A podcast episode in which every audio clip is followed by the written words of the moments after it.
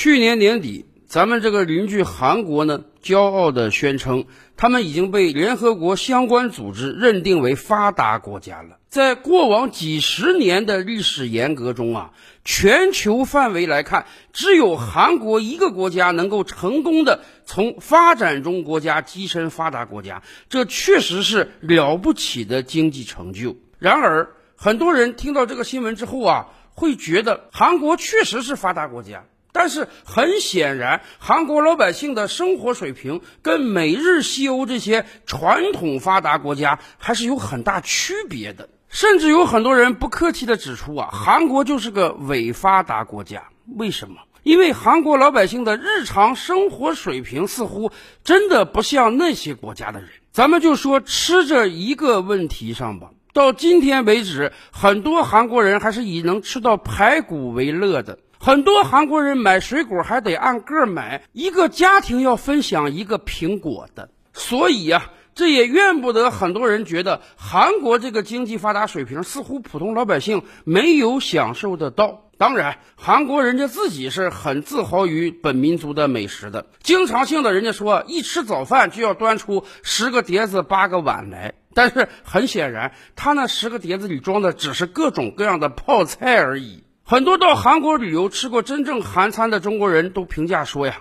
韩国饮食这简直就是个门面功夫，每次吃饭都排出一堆盆盆罐罐、碟碟碗碗，结果没有一个好吃的，或者说大量都是各种各样的咸菜、泡菜、肉类、蛋白质食品是非常的少的。可是大家知道吗？相对而言啊，韩国普通老百姓吃的那就还算是不错了，在韩国。有一个为数众多的族群，他们的饮食那才叫惨呢。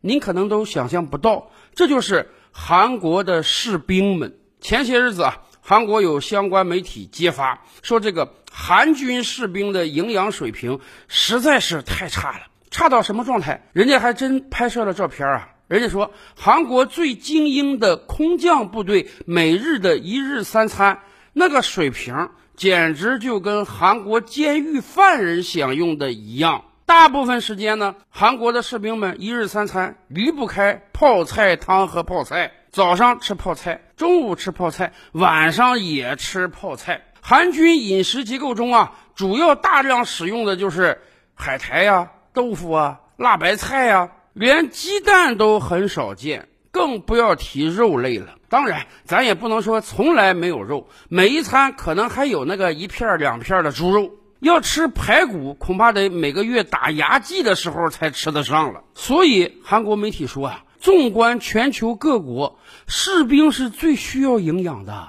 你就算不打仗吧，你这个士兵每天得训练啊。陆军，你每天得跑圈啊，得做这个有氧运动、无氧运动啊。你即便是空军，你那个飞机上天对人的精力、体力的消耗也是相当相当大的呀。所以，全球各国对士兵在伙食上那是从不吝惜的。尤其是以前我们经常看这个美军航母上的这个饮食，那简直让人翘首称赞啊。美军航母上的饮食简直堪比五星级酒店的自助餐。其实这些年来，随着经济的发展，我国军队伙食提升速度也非常快啊。很多参军的朋友们都说啊，现在在部队，那不只是吃不吃得饱的问题，那绝对是餐餐吃得好的问题。每一餐不但要有菜有肉，有时候还有海鲜，每天还要补充大量的水果蔬菜。营养结构是很均衡的。是啊，不管在任何一个国家，不管你打不打仗，士兵每日的消耗是非常巨大的。你必须把这个营养给人家补充充足才可以啊。然而，韩国士兵的伙食实在是拉垮到了极致了。韩国媒体总结说啊，大概每个韩军士兵每天摄入的食物啊，才两千大卡，而其他很多国家，人家至少是。四千大卡，两千大卡是个什么概念？这就是我们大多数普通成年人一天热量的需求。稍微体重大点的人，这两千大卡是绝对不够的。可是士兵他绝对不是一般人啊！士兵每天的体力劳动运动量是相当大的，所以我们还真是在韩军士兵中看不到这个大胖子。大多数的韩军士兵呢，真是骨瘦如柴呀。也有人总结说啊，从全球范围来看，恐怕这个饮食上能够比肩于韩国的，也就是印度了啊。也就这俩国家给自己的士兵提供的营养是如此的不充分了。但是当然，也有人质疑说不对呀，我们经常看到印度军队中有很多大腹便便的大胖子士兵。是的，这是有原因的，因为一方面呢。印度人当兵那跟韩国不一样，韩国只能当个两三年，印度一干干十几二十年呀。所以印度军中有很多中老年士兵。咱们清楚啊，这个人一年龄大了，新陈代谢慢了，就容易发胖。而另一方面，印军的饮食简直可以媲美韩国。印度嘛，这个国家很奇怪，有的人不吃牛肉，有的人不吃猪肉，有的人干脆啥肉都不吃。所以印军一看这下省事了，干脆我大量提供这个淀粉类食物吧，吃的都是素食。咱们知道啊，吃素食它不抗饿呀。一个人每天这个训练量很大，又吃不了肉啊，补充不了优质蛋白质的话，你就只能大量的摄取这个淀粉类食物来抵抗饥饿。而淀粉是很容易让人发胖的，所以我们看到印度军队中有很多大肚子士兵。韩国捡了个便宜，那大部分参军的人相对而言年龄比较轻，而且干两年就走人，还没来得及发胖呢。但是。韩印两国士兵这个营养不行，那是众所周知了。很多人奇怪呀，说这个韩国好歹也是发达国家呀，你这个老百姓吃的差，我们理解，因为韩国本身这个地少人多啊，农业不发达，又要保护本国农业，所以虽然韩国表面上是发达国家，但是普通老百姓吃的很差。但是你再差，不能差士兵啊。可是今天韩国士兵吃的真的比普通老百姓还要差，这样大家就清楚为什么每年有大量的韩国年轻人想用各种各样的方案逃避兵役了吧？本身你这两年就不自由，要接受军队的管束，再加上吃的伙食又奇差无比，所以才有大量的韩国人想方设法来逃避兵役了。为什么韩军的伙食会这么差呢？我们想大概是两个方面的原因。首先，第一呀，韩国军队数量有点太多了。韩军今天有多少士兵呢？哎，不同的资料显示，大概是四十万人到六十万人之多。这个数字实际上是相当庞大的。为什么？可能我们经常看各种战争片儿，说你这个几十万、上百万人打仗是很正常的。可大家不要忘了，那是战争时期。和平时期很少有国家会维持这么庞大的军队规模。比如说，以往我们就跟大家聊过啊，实际上在二次大战之前，美国的陆军只有十万人左右。被日本偷袭珍珠港之后，美国迫于无奈加入二战，短短一年之内，美国暴兵百倍。到二战结束的时候，美国拥有了上千万的军队，但是二战打完了，大多数士兵还要退伍回家的。和平时期嘛，国家没有必要花那么多钱养那么大规模的军队。可是又有人说啊，那么四五十万、五六十万军队放在当今之世，算是多吗？算多，不光绝对数量算多，相对数量都算多呀。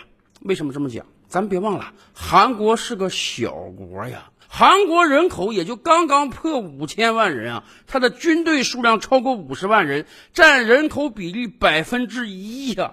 咱们把这个比例如果放到美国上呢，美国需要有超过三百三十万美军；放到我国这呢，我国需要有一千四百万人民解放军。你想想这个比例夸张到什么状态了？到今天为止，我国人民解放军的总数量大概也就是两百万出头而已。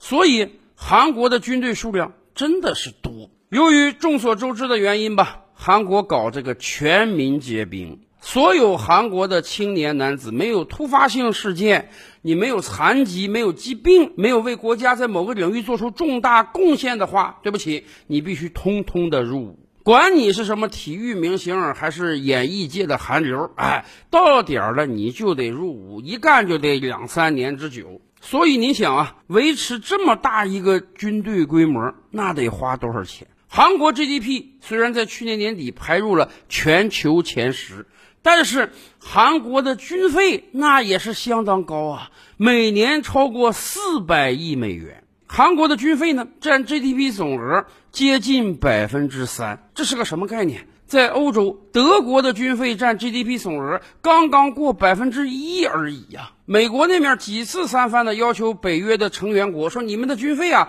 必须占到 GDP 百分之二以上，但是有很多国家根本达不到这个状态。但是我们看看韩国，韩国早就满足美国这个要求了，而且还是大大超出的。但是即便这么高的军费，韩国支出也多呀。军费的一多半，你就得给这几十万士兵开工资啊，同时还要拿出相当一部分钱支付给美军啊，付人家美军在韩国的驻扎费用。当然，每年还要拿出上百亿美元向美国采购各种各样先进的武器装备。所以，即便是超过四百亿韩元的军费总额，那也是捉襟见肘的呀。因此，你这个伙食上能省点就省点吧，反正年轻士兵嘛，能让他吃饱就可以了。还有一个关键因素呢，就是有人总结说啊，韩军士兵是脱胎于这个旧日本军队。毕竟日本对韩国有几十年的殖民历史。二战之后，很多旧日本军官摇身一变变成了韩国的军官。旧日本军队有个什么传统？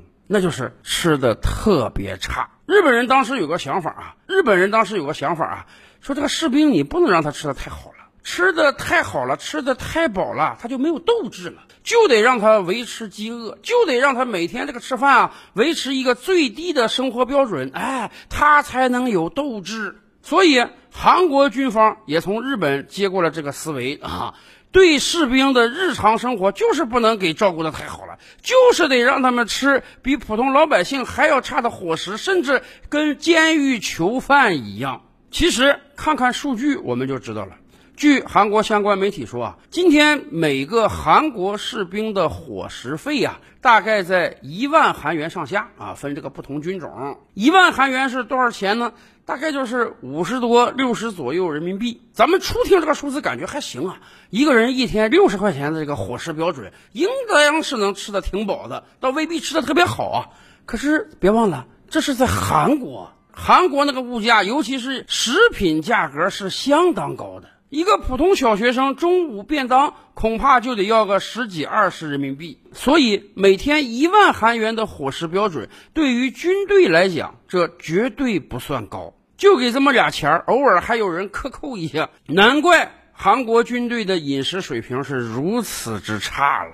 但是当然。有一个好消息，那就是随着近些年韩国出生人口的减少，人口的不断萎缩，韩国军方已经表示，未来无法维持这么庞大的军队规模了。因为现在每年才出生二十多万人口，还有一半是女性。那么未来，即便一个逃兵役的人都没有，韩国军队的规模也恐怕连现在一半都维持不到了。那么到那个时候，如果还维持这样的军费，参军的人少一半，可能韩国士兵的饮食水平才能略微提升一些吧。